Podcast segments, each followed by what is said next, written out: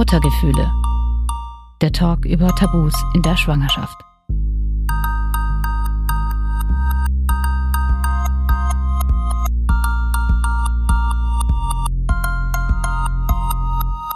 An was denkt ihr, wenn ihr an Inkontinenz denkt?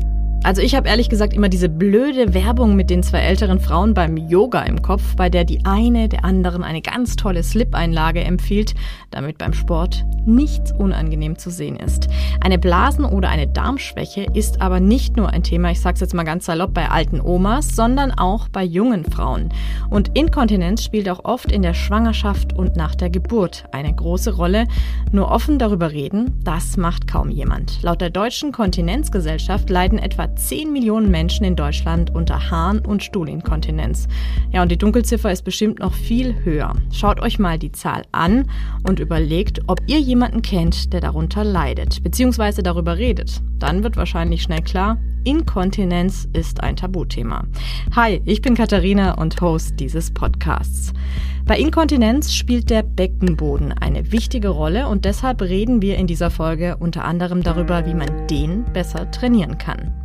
Nur zum Verständnis, also Liebeskugeln, wir sprechen jetzt von Sexspielzeug, das dann als Training für den Beckenboden zu verwenden. Ähm, ja, wobei ich sagen kann, ja, man findet das in der Sexspielzeugecke, aber ganz ehrlich, ich würde mal sagen, 90% der Leute, die sich das kaufen, kaufen sich das, um ihren Beckenboden zu trainieren.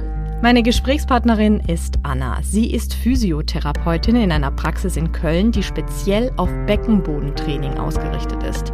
Wenn Anna in ihr Wartezimmer schaut, dann sitzen da nicht hauptsächlich ältere Frauen, sondern Frauen zwischen Anfang 30 und Mitte 40, sagt sie. Viele von ihnen waren oder sind schwanger. Bevor wir mit dem Gespräch starten, ein kurzer Hinweis. Wir hatten bei der Aufzeichnung technische Probleme. Die Qualität der Aufzeichnung ist am Anfang etwas schlechter als am Ende. Aber da das Thema super wichtig ist und man auch alles gut versteht, habe ich mich trotzdem entschieden, die Folge so zu veröffentlichen. Wie kommt das denn eigentlich? Also ich weiß, dass auch Frauen inkontinent sein können, die nicht schwanger waren oder schwanger sind, aber wie kommt das denn, dass man in der Schwangerschaft plötzlich inkontinent wird? Weil das Baby nach unten drückt, aber am Anfang ist das ja noch gar nicht der Fall. Woran liegt das? Mm, genau, es hat verschiedene Gründe. Also der, der eine Grund, der dafür sorgt, dass es auch mal frühzeitiger auftreten kann, ist halt einmal ähm, unser Hormonstatus. Also der Östrogenspiegel, der sinkt in einer Schwangerschaft und der sorgt zum Beispiel dafür, dass ähm, die Bänder, das Bindegewebe, der Beckenboden ein bisschen straffer ist, ähm, ein bisschen besser angesteuert werden kann. Und das andere Hormon, was hier eine relativ große Rolle spielt, ist das Progesteron. Das sorgt nämlich auch dafür, dass das alles ein bisschen weicher wird und dadurch eben auch der Halte oder kann man auch schon fast sagen, Einhalteapparat dadurch ähm, etwas mehr Beschwerden kommt. Und klar, je größer das Kind im Bauch dann wird, habe ich dann natürlich auch noch das äh, Platzproblem der Blase, die sich irgendwann gar nicht mehr so viel ausdehnen kann, weil das Kind im Weg ist ähm, und auf die Blase draufdrückt. Ähm, jetzt ist es aber so, ich glaube, ich hatte noch nie ein Gespräch mit einer Freundin, die mir erzählt hat, du, ich habe damit ein Problem. Ähm, ich glaube aber, das kann eigentlich gar nicht sein, dass um mich rum alle Frauen damit kein Problem haben. Woran liegt das, glaubst du, dass da so wenig drüber gesprochen wird? Äh, vielleicht hast du auch Erfahrungen, was sagen denn eure Patientinnen? Ja, das kann ich mir auch nicht vorstellen, dass da niemand in deinem Umfeld Probleme hat, ähm, denn die Inkontinenzrate bei der Geburt äh, oder nach der Geburt liegt schon bei knapp 45 Prozent. Also müsstest du mindestens zwei, drei in deinem Umfeld haben, die in irgendeiner Form Probleme haben. Ich denke, das große Problem ist einfach diese Tabuisierung. Ne? Gerade wenn man ähm, als Frau ein Kind bekommen hat, ist man ja dann eben nicht die kleine Oma, sondern eben noch eine, eine junge Frau, die mitten im Leben steht und jetzt auf einmal muss man sich mit Inkontinenz, einem vermeintlichen alte Leute Problem rumschlagen und das ist oft mit ganz, ganz viel Scham besetzt und teilweise auch so viel Scham, dass noch nicht mal Fachpersonen wie die gynäkologische Praxis ähm, konkret auf das Problem angesprochen werden. Das glaube ich übrigens auch, dass da Scham eine große Rolle spielt, denn wenn ich mir jetzt überlege, ich rede sehr ehrlich und offen über alles mit anderen jungen Müttern, bis hin zum Thema, dass ich nach der Geburt erst mal eine Woche nicht aufs Klo konnte, nur um mal deutlich zu machen, wie offen wir sprechen. Aber zum Thema Inkontinenz hat noch nie jemand was gesagt. Das ist schon interessant. Finde ich interessant, dass du das sagst. Ich habe, glaube, also ich hatte das Problem ja nicht, wie gesagt, nur am Anfang mal beim Niesen, aber mein Frauenarzt hat mit mir auch nie darüber geredet. Also hat mich auch nie gefragt, ob ich damit vielleicht ein Problem habe.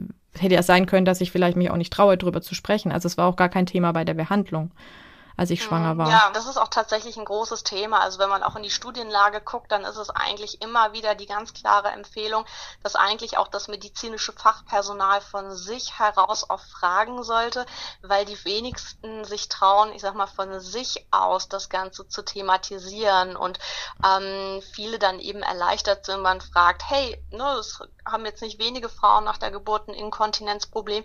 Wie sieht das denn bei dir aus? Hast du irgendwelche Probleme? Und ich glaube, glaube, da würde dann deutlich mehr Frauen auch geholfen werden, ähm, weil sie dann irgendwie diese Last haben, ähm, nicht zu wissen, wie sie das ansprechen sollen. Oder was ich hier auch häufiger erlebe, dass Frauen sich dann getraut haben und dann die Beschwerden einfach runtergeredet wurden. Im Sinne von, ja, schauen Sie doch, Sie haben gerade ein Kind bekommen oder Sie haben zwei oder drei Kinder, was erwarten Sie denn? Dass also vielen auch irgendwie die Beschwerden abgesprochen oder als normal abgestempelt werden. Und ne, jetzt stelle ich mir vor, jetzt habe ich mich endlich getraut und dann wird mir gesagt, ich soll mich nicht so anstellen in dem Sinne. Und das ähm, sorgt natürlich auch für viel Frust und ähm, ja, befeuert auch das Schamgefühl häufig. Ja, das kann ich mir auch gut vorstellen. Aber es kann ja nicht sein, dass man dagegen nichts tun kann. Und deshalb sprechen wir ja heute auch miteinander. Ähm, Beckenbodentraining ist ja ein großes Streitthema in der Schwangerschaft. Also mir wurde auch gesagt, der soll ja nicht zu stark sein, der Beckenboden, also dein Beckenboden. Das Kind muss ja dadurch. Ähm, mhm. Was sagst du denn dazu? Ähm, ja, ich glaube, hier trifft einfach ein Mythos ähm, auf das Thema Beckenboden. Ähm, da bin ich nämlich auch viel mit konfrontiert, auch immer wieder, wenn ich mit GynäkologInnen im Gespräch bin.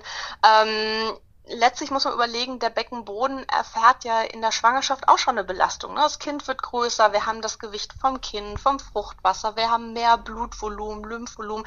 Also da kommen ja je nachdem, je nach Schwangerschaft ja 12 bis 16 Kilo on top, die der mal eben halten muss. Und ich finde insofern ein Beckenbodentraining in der Schwangerschaft natürlich total sinnvoll, damit der zumindest mit der Belastung der Schwangerschaft zurechtkommt. Ähm, wo viele eine falsche Vorstellung haben, ist, dass die sich möglicherweise denken, dass wir hier einen Bodybuilder-Beckenboden oder was auch immer trainieren, ähm, der total verkrampft. Aber das stimmt ja gar nicht. Also eine kräftige Muskulatur, die gut funktioniert, ist ja nicht im Umkehrschluss eine Muskulatur, die nicht entspannen kann. Ja, das heißt also eine gesunde Muskelfunktion sollte immer eine gute Anspannung, aber natürlich auch eine gute Entspannung ähm, drauf haben können. Und wenn das gewährleistet ist, und das ist meistens in einem geschulten Beckenbodentraining in einer entsprechenden Praxis, steht ein Beckenbodentraining in der Schwangerschaft eigentlich gar nichts im Weg. Nur um das kurz aufzuklären, ich habe in der Schwangerschaft meinen Beckenboden auch trainiert, nur eben unter Anleitung und nicht, wie Anna gerade schon gesagt hat, wie beim Bodybuilder-Training, also ganz entspannt. Also du würdest schon empfehlen, dass wenn man schwanger ist, dass man sich also professionell ähm, helfen lässt, äh, den Beckenboden richtig zu trainieren. Ähm, zumindest wenn man nicht weiß, wo der Beckenboden liegt, wie man den aktiviert. Ähm, wenn man sich nicht 100% sicher ist, ist das, was ich mache, wirklich Beckenbodenanspannung, dann macht es auf jeden Fall Sinn, sich da professionelle Unterstützung zu suchen, einfach um sicherzustellen, hier wird auch wirklich richtig gearbeitet. Wenn ich natürlich ein sehr, sehr gutes Körpergefühl habe und genau weiß, was ich mache, ist das nicht zwingend nötig. Wir müssen ja nicht aus allem direkt irgendwie ein medizinisches Problem machen. Ich schaue übrigens auch in der Rückbildung manchmal ratlos, wenn es heißt, jetzt zieht mal euren Beckenboden nach oben oder spürt mal euren Beckenboden. Also macht euch bitte keine Gedanken, wenn ihr euch damit auch nicht so gut auskennt. Das geht nämlich den meisten Frauen so und dazu gibt's gleich mehr. Aber ich halte es für sinnvoll, sich genauso wie ein Rückentraining oder ein Training der Beinmuskeln oder Übung für Schulter-Nackenbereich in der Schwangerschaft als Prävention natürlich ein Beckenbodentraining im präventiven Gedanken ähm, genauso Teil davon ist. Weil du gerade sagst, äh, wenn ich nicht weiß, wo der Beckenboden liegt, ähm, tatsächlich äh, glaubst du das auch, dass viele nicht, also dass viele Frauen gar kein Gespür für den Beckenboden haben? Ich glaube, ich gehöre da nämlich auch dazu. Ich habe mich damit nämlich nicht auseinandergesetzt vor meiner Schwangerschaft. Mm, das ist tatsächlich ein ziemlich großes Thema hier in der Praxis. Also wenn wir über den Beckenboden reden, was ist der, was kann der? wie spanne ich denn an? Dann gucke ich oft erstmal ein große Fragezeichen in den Augen, was auch vollkommen normal ist, denn wir werden irgendwie mit diesem Körperbereich Beckenboden nie so wirklich konfrontiert im Laufe unseres Lebens. Und das ist ganz spannend. Also eigentlich von Kind an wird dieser Bereich Becken, Beckenboden, alles, was irgendwie mit Ausscheidung zu tun hat, irgendwie tabuisiert. Und äh, wir lernen also von klein auf, dass man über diesen Bereich nicht redet. Und wir lernen ganz selbstverständlich, wie die Armmuskeln, Beinmuskeln oder Bauch sich anfühlen, aber über den Beckenboden wird dann geschwiegen. Und das liegt natürlich teilweise dann an uns Erwachsenen dann auch selber, weil wir sind ja mit diesem Tabu groß geworden, wir geben dieses Tabu weiter. Oder vielleicht wissen wir, was das ist, wissen aber nicht, wie wir es kindgerecht weitergeben. Und jetzt bekomme ich auf einmal ein Problem und alles dreht sich um diese Muskelgruppe und ich habe überhaupt keine Ahnung, was das ist. Das sorgt erstmal für Überforderung am Anfang. Heißt das, ich hätte schon viel früher was für meinen Beckenboden tun können, also auch als Kind oder als Jugendliche? Als Kind würde ich jetzt nicht sagen, ähm, also nicht im Sinne von macht ein Beckenbodentraining, macht Beckenbodenübung, sondern eher im Sinne von Körper lernen. Ne? Also zu sagen, hey, das ist dein Arm und wenn du den anspannst, dann fühlt sich der Muskel so an dass also der Abschnitt Becken und Beckenboden eigentlich genauso selbstverständlich den Kindern erklärt wird wie jeder andere Körperabschnitt auch. Also eher das zu normalisieren, da jetzt konkret in Übungen Training zu gehen, soweit würde ich überhaupt nicht gehen. Das ist auch meistens gar nicht nötig, sondern einfach zu wissen, es gibt diese Muskelgruppe und ich weiß, wie ich die an- und entspannen kann. Genauso wie ich weiß, wie ich mein Bein an- und entspannen kann.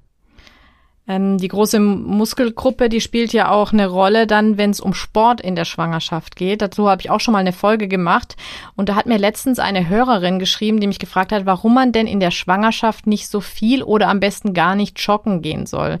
Ich gebe die Frage jetzt gleich mal an dich weiter. Warum sind denn so Sportarten wie Joggen schädlich für den Beckenboden? Oder bist du da anderer Meinung? Hm, ich bin da geteilter Meinung, sagen wir es mal so. Ähm, was wir natürlich nicht kleinreden dürfen, ist, wie ich gerade zu Anfang schon erwähnt habe, dass natürlich hormonell einiges im Körper passiert. Das bedeutet, durch die Hormonumstellung werden eben Bänder, Sehnen auch weicher, flexibler. Das heißt, also wir haben mehr Beweglichkeit in Bereichen, wie wir sie sonst gar nicht haben. Und wenn ich jetzt an so High-Impact-Sportarten wie Joggen denke, wo ich also eine Stoßbelastung habe, ähm, dann kann natürlich der Band- und Sehnapparat diese Stoßbelastung nicht mehr so gut abfangen. Es geht also fast vielmehr darum, den, den Bandapparat und das Bindegewebe nicht so sehr überzubelasten. Von der Muskulatur ist es, wenn ich immer schon Läuferin war und immer schon viel gemacht habe, dann spricht grundsätzlich nichts dagegen, weiterzulaufen. Also ich habe durchaus auch schon Schwangere hier gehabt, ähm, die, die wirklich bis zur 30. Schwangerschaftswoche noch laufen gegangen sind, denen das gut getan hat. Das waren aber meistens dann irgendwann nur noch kleine Runden. Und irgendwann haben die dann auch gemerkt, okay, das fühlt sich jetzt nicht mehr gut an und haben dann aufgehört. Also pauschal zu sagen, nee, würde ich jetzt nicht machen, da tue ich mich etwas schwer. Mm, wenn jetzt eine Frau zu mir kommt und sagt, ich habe nie Sport gemacht, ich bin schwanger, jetzt möchte ich äh, endlich Läuferin werden, dann würde ich wahrscheinlich auch sagen, ist vielleicht nicht der günstigste Zeitpunkt, diese Sportart neu anzufangen.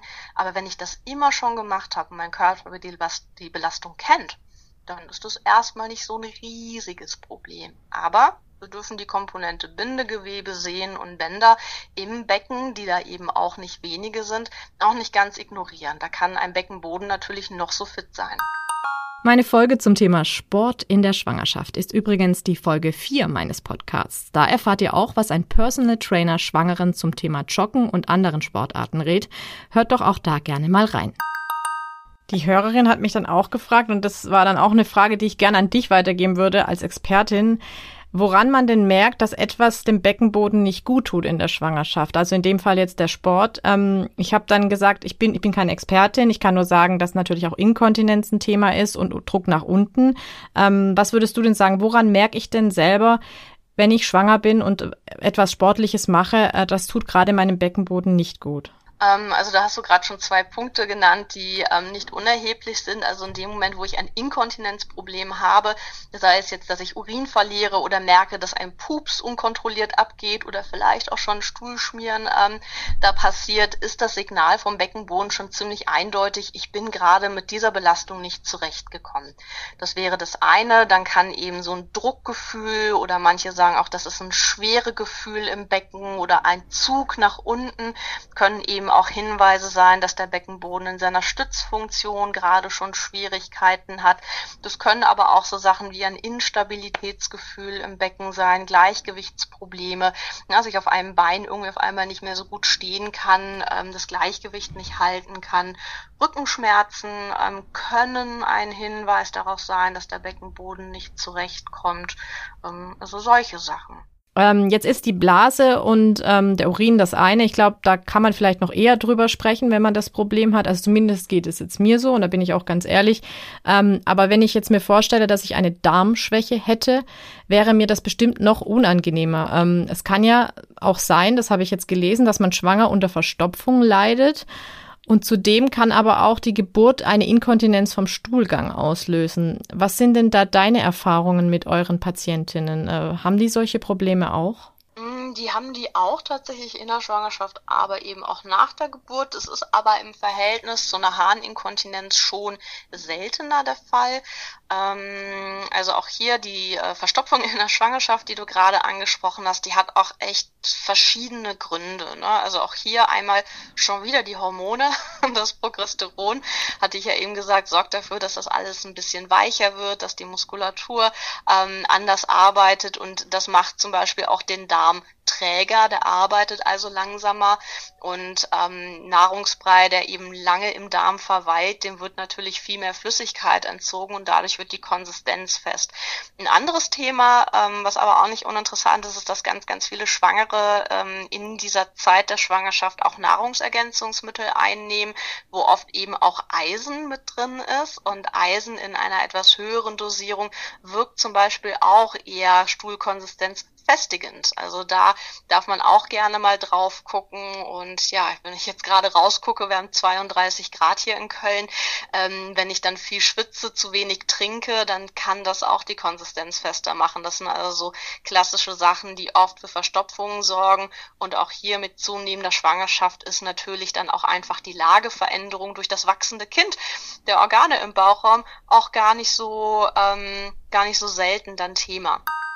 Das finde ich gerade mega interessant, was Anna das sagt. Ich konnte ja, wie schon gesagt, nach der Geburt meines Sohnes eine Woche nicht auf die Toilette. Ich hatte aber bei der Geburt zu viel Blut verloren, weshalb ich sehr viel Eisen zugeführt bekommen habe. Ob es da wohl einen Zusammenhang gibt? Ich vermute jetzt mal ja. Und ich habe gleich mal auch für euch gegoogelt. Unter dieser Folge findet ihr einen Link zu einem Artikel, der erklärt, was bei Eiseneinnahme zu beachten ist. So, ab jetzt ändert sich die Qualität der Aufzeichnung. Sie wird nämlich besser. Und hier musste ich auch etwas rausschneiden, weil nämlich mein Telefon während der Aufzeichnung geklingelt hat. Meine Mutter hatte auf meinen Sohn aufgepasst und der hatte Hunger. Deshalb haben wir eine Stillpause eingelegt und danach habe ich mit Anna über das Thema Dammschnitt bzw. Dammriss geredet, was ja auch für mich schon in der Schwangerschaft ein großes Thema war. Ich hatte ja vor meiner Geburt riesige Angst davor. Also ich hatte so große Angst davor, dass ich einen Dammschnitt hatte. Ich glaube, ich hatte gar keine andere Angst vor dieser Geburt.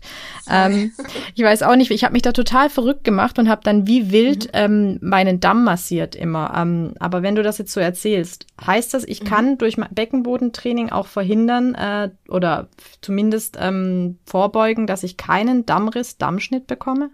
Mm, also es gibt natürlich nichts, womit man, was man machen kann, um zu garantieren, dass es auf gar keinen Fall eintritt, weil es gibt einfach bei einer Geburt so viele unterschiedliche Faktoren, die natürlich dazu führen, ob sowas passiert oder ob auch ein Schnitt nötig ist. Aber tatsächlich kann halt eine Dammmassage, also wirklich mit der, mit der eigenen Hand, mit dem eigenen Finger ähm, und ein Beckenbodentraining das Risiko für eine Geburtsverletzung tatsächlich deutlich reduzieren. Ne? Aber es ist keine Garantie, ähm, weil wie gesagt natürlich noch andere Faktoren bei einer Geburt eine Rolle spielen. Ne? Also ich kann noch so elastischen Damm haben und noch so schönen Beckenboden, der entspannen kann. Wenn der Kindskopf dann zum Beispiel doch einfach größer ist als, als der Beckenausgang das so hergibt, dann kann es natürlich sein, dass da trotzdem was passiert. Aber ich kann das Risiko minimieren. Und das ist auf jeden Fall allemal den Versuch wert. Ja, also ich kann schon mal vorne wegnehmen, ich hatte dann am Ende einen Kaiserschnitt, weil es gar nicht funktioniert hat. Also äh, war das bei mir gar nicht die Frage, aber ich fand es einfach interessant. Also jetzt auch im Nachhinein lache ich über mich selber, dass ich da mich so verrückt gemacht habe, aber das war wirklich ein großes Thema bei mir. Und ähm, mhm. das mit dem Beckenboden wusste ich jetzt zum Beispiel auch nicht. Ich finde das echt interessant. Ähm, ich habe äh, jetzt auch in der Vorbereitung auf unser Interview ähm, einen Artikel von einem Mediziner gelesen. Der meinte, früher habe man öfter Dammschnitte gemacht, ähm, weil man davon ausgegangen sei, dass dadurch das Risiko für Inkontinenz bei Frauen verringert wird. Jetzt wisse man aber, dass das Gegenteil der Fall sei. Trotzdem kann ich sagen, dass von meinen schwangeren Freundinnen fast alle einen Dammschnitt hatten, die jetzt eine, ich sage jetzt mal, natürliche Geburt hatten. Wie, wie passt das mhm. zusammen? Mhm. Äh, ja, das, ähm, da sieht man dann die regionalen Unterschiede und die Unterschiede der ÄrztInnen ähm, in den Entbindungshäusern. Ähm, das ist einfach super unterschiedlich. Also wenn man auch einfach mal so ein bisschen gucken will, wie ist so die Prävalenz, also wie häufig kommt es zu Dammschnitten, da findet man auch regional, auch wenn ich jetzt überregional weltweit gucke, Zahlen von, von 6% bis 100% tatsächlich. Also es gibt dann auch teilweise noch Regionen, wo einfach grundsätzlich präventiv weiterhin Dammschnitte gemacht werden.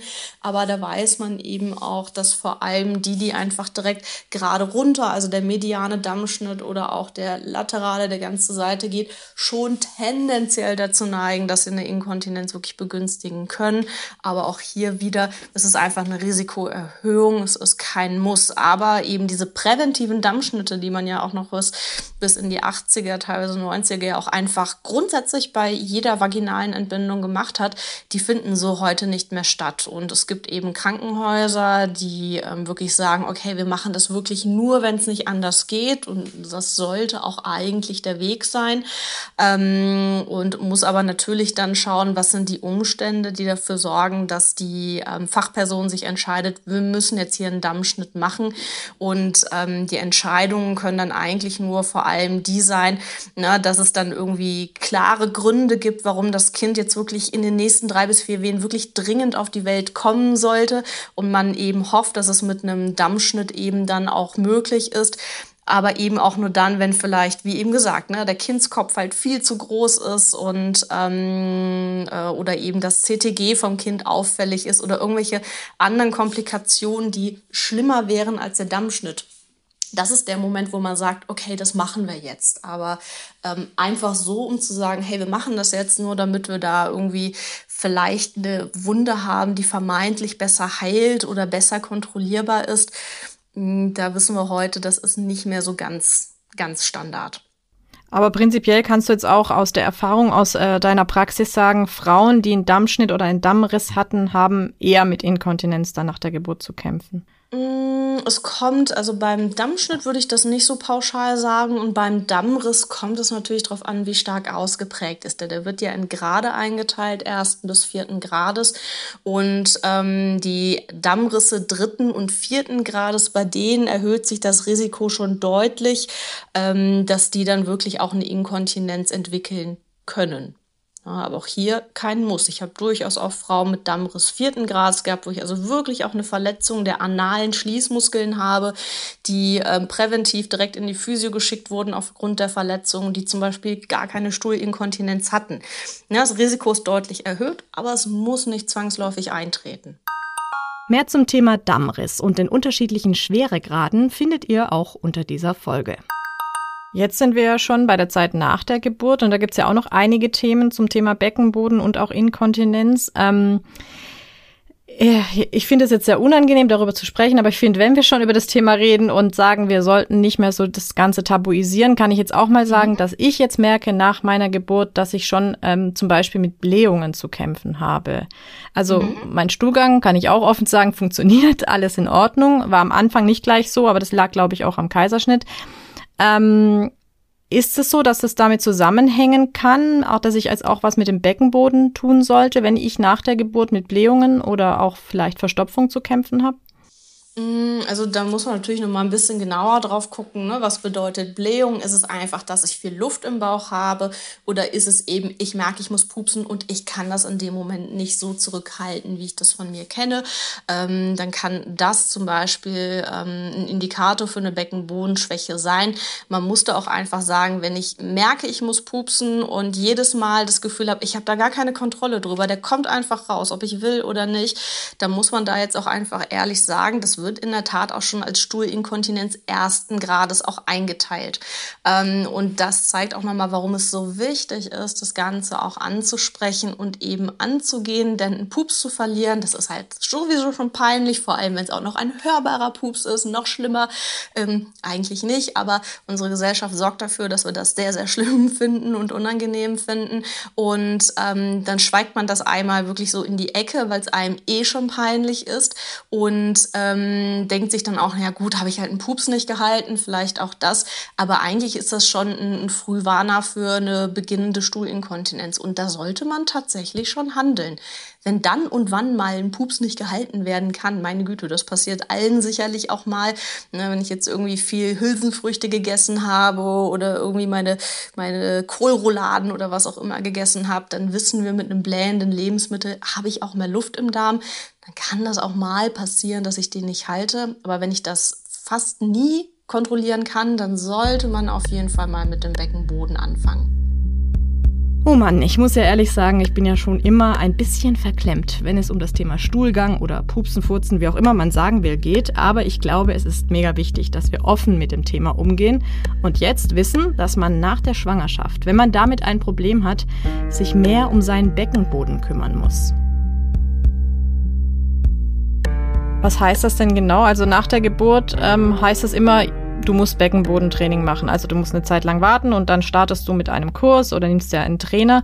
Aber was heißt das denn genau? Auf was genau sollte ich achten? Was muss ich tun nach einer Geburt, damit mein Beckenboden wieder, ich sage jetzt mal, richtig hergestellt wird oder wieder in die Form kommt wie vor der Geburt? Mhm.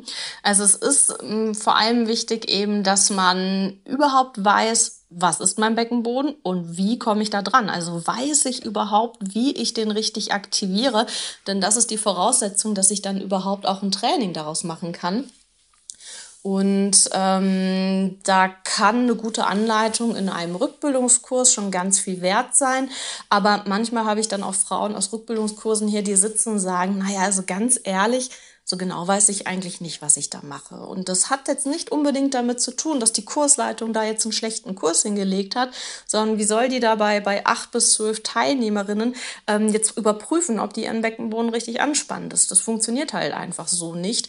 Und ähm, spätestens dann, wenn ich nicht genau weiß, was mache ich da eigentlich, kann ich überhaupt ein Training daraus aufbauen, dann macht das auf jeden Fall Sinn, mal bei einer geschulten Physiotherapeutin ähm, mal zu einem Beckenbodencheck vorbeizukommen, was dann eine Tastuntersuchung vom Beckenboden oder vielleicht auch eine Ultraschalluntersuchung vom Beckenboden ist, die einem dann ganz klar sagt, okay, so spannst du an, so ist es richtig oder probier das vielleicht mal so oder so, damit du da auch ein erfolgreiches Training draus machen kannst. Und das ist so, würde ich sagen, wenn ich das weiß, schon die halbe Miete im Training. Und wenn man das hat, dann ist natürlich wie beim Sport wichtig, ich muss regelmäßig dranbleiben. Wir dürfen die Rückbildungszeit, die mit bis zu einem Jahr nach Geburt angesetzt wird, ja wirklich auch als Reha für Bauch und Beckenboden betrachten. Also ein Rückbildungskurs, der schon so ein richtiger krasser Sport-Fitnesskurs ist, ähm, der überfordert höchstwahrscheinlich den allermeisten Frauen den Beckenboden und Bauch. Ja, also eigentlich soll es langsam losgehen, damit ich überhaupt weiß, was ich mache und das spüre und aufbaue.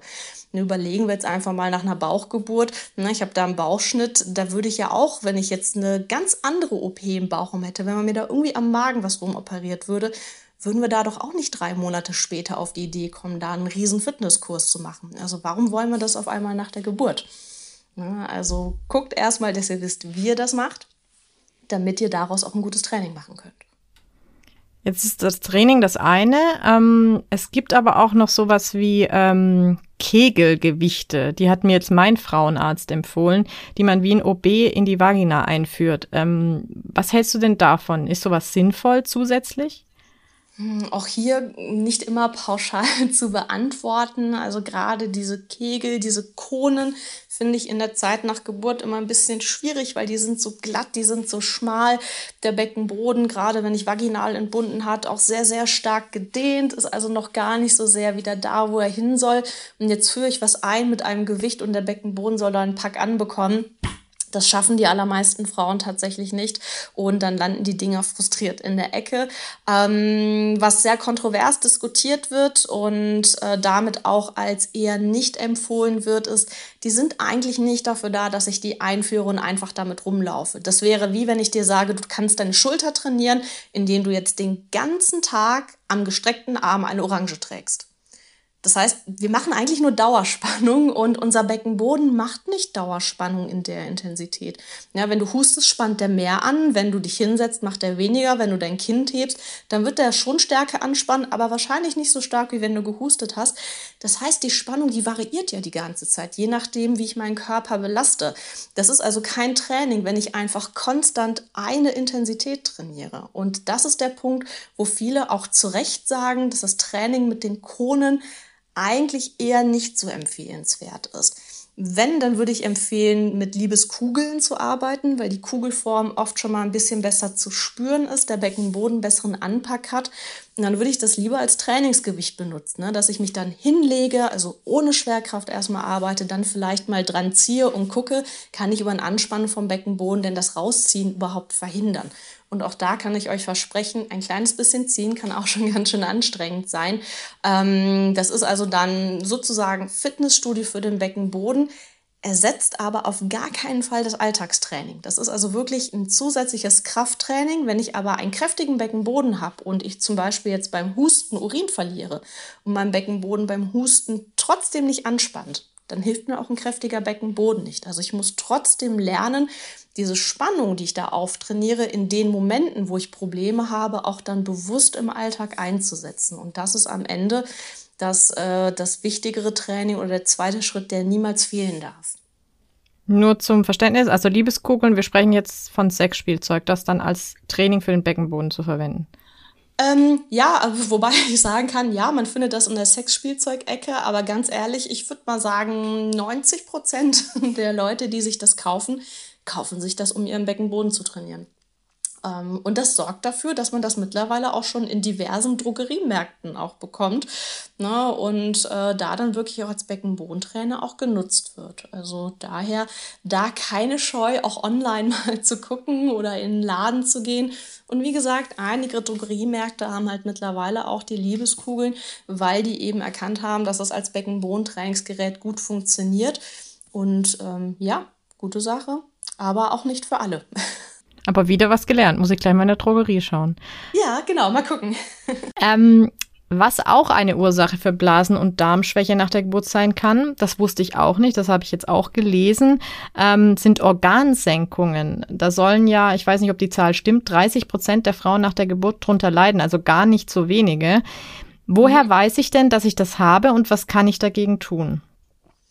Ähm, also Senkungen, das kann jetzt die Gebärmutter sein, die Blase kann senken, der Darm, die Harnröhre, der Beckenboden als Ganzes kann senken. Also Einige Senkungen können da in der Tat auftreten und die machen sich zumeist als ein Schwere- oder Druckgefühl bemerkbar. Viele beschreiben auch ein Fremdkörpergefühl oder so ein Bällchengefühl in der Vagina oder im Darm. Oder manche sagen auch, ich habe das Gefühl, wenn ich jetzt nicht gleich irgendwie aufpasse, dann fallen mir meine Organe unten raus. Das tun sie natürlich nicht, aber es fühlt sich für manche wirklich so an. Und ähm, ein guter Indikator ist auch, dass sich das morgens nach dem Aufstehen ganz gut anfühlt und im Laufe des Tages immer mehr wird und abends sich am schlechtesten anfühlt. Das liegt daran, dass unser Beckenboden morgens, nachdem wir geschlafen haben, eigentlich gut erholt ist. Der hat wenig Belastung. Und jetzt wirkt die Schwerkraft den ganzen Tag auf meinem Beckenboden. Ich belaste mich, ich trage mein Kind oder mache andere Sachen. Und der Beckenboden wird dann im Laufe des Tages immer müder. Ne? Also nehmen wir gerne nochmal gerade den Vergleich, die Orange am gestreckten Arm. Das ist am Anfang kein Problem. Die Orange wiegt ja nichts. Aber jeder, der das mal ausprobiert hat, so nach einer halben Minute fängt das an schwer zu werden. Und so in etwa fühlt sich unser unser Beckenboden im Laufe des Tages. Der kann irgendwann nicht mehr und erfüllt dann diese Funktion Stützfunktion der Organe irgendwann nicht mehr so gut. Wenn ich also merke, es wird im Tagesverlauf schlechter oder auch nach körperlichen Belastungen oder anstrengenden Tagen, dann ist auch das ein relativ klares Signal, dass da möglicherweise eine Senkung vorliegt. Wenn ihr euch unsicher seid, ob auch ihr eine Organsenkung habt oder ihr Beschwerden in die Richtung habt, dann findet ihr unter dieser Folge Links zum Thema Organsenkungen nach der Geburt. Und was mache ich dann? Also kann ich dann auch Beckenbodentraining machen oder muss ich dann zum Arzt? Ist das was Schwerwiegenderes? Ähm, also man sollte das auf jeden Fall immer einmal auch gynäkologisch abklären lassen. Ähm, manchmal, wenn es um Blasensenkung geht, ähm, kann das auch urologisch abgeklärt werden oder wenn man das Gefühl hat, der Darm ist gesenkt, kann man auch durchaus mal bei einer proktologischen Praxis anfragen. Aber eigentlich immer als erste Ansprechpartnerin ähm, ist die gynäkologische Praxis da. Und ähm, dann muss man eben gucken, wie stark ist die Senkung. Und da würde ich allen empfehlen, die den Verdacht haben, dass eine Senkung ist, mach diesen Termin so spät wie möglich am Tag. Ja, denn ich habe gerade gesagt, zum Tagesende nehmen die Beschwerden oft zu. Wenn ich also morgens um halb acht, wo mein Beckenboden noch frisch ist, die Organe noch eine gute Position haben, damit zur gynäkologischen Untersuchung gehe und ähm, ich da einfach nur normal untersucht werde, ohne eine Provokation wie ein Husten oder ein Pressen durchzuführen, dann kann es gut sein, dass ich da möglicherweise eine Senkung habe, sie mir aber nicht diagnostiziert wird. Ja, also versucht ruhig so spät wie möglich am Tag den Termin in der gynäkologischen Praxis zu machen. Und wenn ihr nicht aufgefordert werdet, dann presst doch einfach mal und sagt, ähm, hallo, verändert sich denn jetzt was, wenn ich drücke? Denn eine Senkung wird durch ein Pressen provozierbar. Und wenn keine da ist, dann wird sich da auch nichts zeigen. Ähm, genau. Was ich mich jetzt frage, ähm, das klingt echt krass, ähm, was da mit einem passiert. Mhm. Kann das länger Auswirkungen auf mich haben? Vielleicht kann, kann das auch mein ganzes Leben betreffen oder kriege ich sowas wieder in den Griff? Mm, das ist auch hier sehr, sehr unterschiedlich. Ich hatte eben schon gesagt, es kommt auch ein bisschen auf die Ausprägung der Senkung an, wie stark ist die. Ähm, das heißt, natürlich ist einmal ein Beckenbodentraining hier auch wichtig. Aber ich hatte mal jetzt so vor 20, 30 Minuten schon mal erwähnt, ähm, dass wir ja auch Bindegewebe und Bänder im Becken haben. Und die sind natürlich bei einer Geburt vaginal auch sehr, sehr stark gedehnt worden. Und auf unser Bindegewebe haben wir leider nicht ganz so viel Einfluss. Das heißt also, Beckenbodentraining ist nicht immer die Allzeitlösung. Was hier also Sinn machen kann zusätzlich, ist eben mit einer Pessarversorgung zu arbeiten. Das kann ein Würfel oder ein Ring aus einem medizinischen Silikon sein, die ich vaginal einführe, die dann die Senkung eben quasi an Ort und Stelle halten. Man kann auch sagen, das ist der Sport-BH für den Beckenboden. Der sorgt also dafür, dass mein Bindegewebe und die Bänder nicht ständig unter Zugstress stehen und entlastet werden. Und dann kann mein Beckenboden sogar noch viel besser ins Training gehen. Also bei einer Senkung, die wirklich schon vorhanden ist, auch schon in der Rückbildungszeit, ist diese Kombination Beckenbodentraining plus Pessar wirklich eigentlich eine optimale Lösung. Wie heißt das nochmal? Ich habe das noch nie gehört, deshalb frage ich nochmal ganz genau. Ähm, das nennt sich Pessar und ähm, ist aus einem medizinischen Silikon. Die gibt's in ganz vielen verschiedenen Formen. Das kann ähm, eben so eine Ringform haben, eine Würfelform haben. Das kann auch wie ein Sattel oder ein Donut aussehen. Also es gibt ganz viele verschiedene Formen, die eben auch für die verschiedenen Arten der Senkungen sind, für die verschiedenen Ausprägungen auch. Und ähm, das ist eben wirklich etwas, was ich zum Abstützen vaginal einführe, damit die Senkung nicht so runterdrückt. Und wenn ich einen Pessar habe, der gut sitzt, dann sollte dieses Druckgefühl, was ich vorher durch die Senkung gemerkt habe, schon deutlich besser sein, weil eben die Senkung natürlich nicht mehr so runterdrückt. Und da gibt es jetzt mittlerweile auch schon einige Studien, die zeigen, dass eine frühzeitige Pessarversorgung auch schon in der Rückbildungszeit wirklich auch dafür sorgen kann, dass sich das Bindegewebe und die Bänder schon mal etwas besser regenerieren können, als wenn ich gar kein Pessar benutze. Der Pesar, der Sport-BH für den Beckenboden. Wie es Anna gerade so schön erklärt hat, wieder was gelernt. Wenn ihr mehr über Pesare erfahren wollt, wie gut die helfen und wie die eigentlich ganz genau aussehen, dann klickt doch mal auf die Links unter dieser Folge. Also ich merke jetzt durch unser ganzes Gespräch und mir war es auch schon vorher bewusst, weil durch meine Schwangerschaft habe ich mich damit auseinandergesetzt. Äh, Beckenboden ist wahnsinnig wichtig für uns äh, Frauen. Ähm, zum Abschluss des Gesprächs, kannst du denn mal sagen, was kann denn passieren, wenn man den Beckenboden nach einer Schwangerschaft nicht richtig trainiert? Mm, das ist auch pauschal zu sagen. Also ich kann jetzt nicht sagen, eine Frau, die nicht ihren Beckenboden trainiert, wird die schlimmsten Probleme überhaupt haben. Ähm, das ist also kein muss. Aber es ist natürlich eine Empfehlung, weil wenn ich ein Beckenbodentraining auch nach der Geburt mache, ähm, dann kann ich einfach das Risiko für eine Inkontinenz, ob es jetzt ähm, Blase oder Darm ist, äh, für Senkung, ich kann das eben einfach reduzieren und unterstütze letztlich einfach die Rehabilitation des Beckenbodens in der Rückbildungszeit. Also wir möchten natürlich dann auch ein bisschen präventiv an den Beckenboden vielleicht 30, 40 Jahre später denken. Und je besser ich einen Muskel kenne und ihn trainiere, desto länger bleibt er auch fit. Aber das ist wie wenn ich zum Sport gehe. Wenn ich regelmäßig Sport mache und meine Muskeln am Rücken, an den Armen und Beinen regelmäßig trainiere, dann bleiben die natürlich auch kräftig bis hin ins Alter. Und das ist beim Beckenboden natürlich das Gleiche. Ja, also mir war klar, dass es individuell ist, aber ich musste gerade an meine Oma denken, weil meine Mutter, ich habe ihr erzählt, dass ich dieses Interview mit dir führe, hat dann gemeint, du, deine Oma hat jetzt mit äh, 86 äh, Probleme, ähm, also sie hat, ist inkontinent, also nicht so schlimm, sie hat Slip-Einlagen. Aber ich frage mhm. mich dann auch, ich glaube, als sie Kinder bekommen hat in den 50ern und 60ern, da gab es einfach dieses Beckenbodentraining noch nicht und die hatte wahrscheinlich ihr Leben lang keine Probleme deswegen und jetzt im Alter merkt sie das vermutlich. Mhm. Das war jetzt meine laienhafte Einschätzung. Ja, genau. Also es ist, ähm, also die, die Langzeitstudien, die Ergebnisse, die fangen jetzt bald erst an zu kommen, denn die Rückbildung und das flächendeckende Rückbildungs Kurssystem oder auch die Beckenboden-Trainingsgeschichten, die gibt's flächendeckend erst seit Ende der 80er Jahre, also noch gar nicht so lange.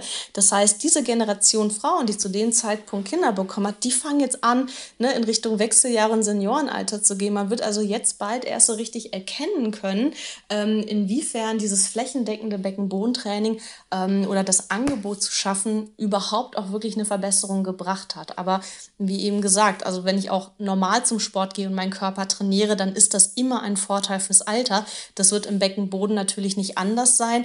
Aber wie immer, worauf wir nie groß Einfluss haben, ist, wenn ich ein sehr, sehr schwaches Bindegewebe habe oder einen Schaden im Bindegewebe habe, dann kann natürlich auch ein ganz, ganz tolles Training irgendwann nicht mehr ausreichend das Ganze ähm, abstützen. Und deswegen, ja, ich bin pro Beckenbodentraining. Wir müssen aber auch realistisch sein, dass wir nicht immer alles mit dem Beckenboden retten können. Sehr schönes Schlusswort. Vielen lieben Dank, Anna. Danke auch ja. für deine Geduld, dass ich eine Stillpause machen konnte, dass wir mit der Technik noch alles hinbekommen haben. Also dieses Gespräch hat unter ganz äh, wilden Voraussetzungen stattgefunden. Aber ich bin froh, dass wir drüber gesprochen haben und dass wir dieses ja. wichtige Thema ähm, mal ganz offen besprochen haben. Und ich glaube, dass da viele Frauen auf jeden Fall was mitnehmen können. Also ich habe sehr viel mitgenommen. Vielen lieben Dank. Sehr, sehr gerne. Es gibt vielleicht einen Tipp, den ich euch ähm, gerne noch mitgeben möchte. Es gibt nämlich im Internet einen sogenannten Your Choice Choice-Rechner. Und ähm, dieser Your Choice-Rechner, da kann ich halt verschiedene Werte eingeben, wie habe ich eine Inkontinenz in der Schwangerschaft, wie alt bin ich, wie ist mein BMI und so weiter. Und wenn ich diese Daten eingebe, dann kann der mir anhand dieser Daten die Wahrscheinlichkeit ausrechnen, ob und welche Probleme da möglicherweise nach einer Geburt entstehen können. Den kann ich dir gerne auch mal zusenden, dann kannst du den vielleicht mit drunter setzen. Das ist kostenlos, ist halt nur auf Englisch, aber vielleicht für einige, die schon jetzt mit Problemen hadern, hadern und wissen wollen, was da potenziell auf sie zukommt und wie sie sich entscheiden möchten mit der Geburt, vielleicht nochmal eine sehr hilfreiche Sache. Auf jeden Fall. Schick mir den gerne zu, den verlinke ich dann unter dieser Folge. Ja, ja, und ich habe euch den Test natürlich verlinkt. Unter dieser Folge findet ihr ihn und das war meine Folge zum Thema Inkontinenz. Wenn ihr mehr über Anna, ihre Praxis und die Behandlungsmethoden dort erfahren wollt, dann schaut auch gerne mal in den Beitext zu dieser Folge. Und mehr über meinen Podcast und mich findet ihr auch auf Instagram muttergefühle.podcast. Folgt mir dort gerne. Ich freue mich auch über euer Feedback, eure Likes und neue Themenideen für meine Folgen. Und auf allen Plattformen natürlich auch über eure Bewertungen. Ich danke euch fürs Zuhören, macht's gut und bis zum nächsten Mal. Tschüss! Dieser Podcast ist von mir, Katharina Fuß. Produktion Fabian Siegel. Musik Sebastian Schley. Podcast Station Voice Diana Hörger. Das war Muttergefühle, der Talk über Tabus in der Schwangerschaft.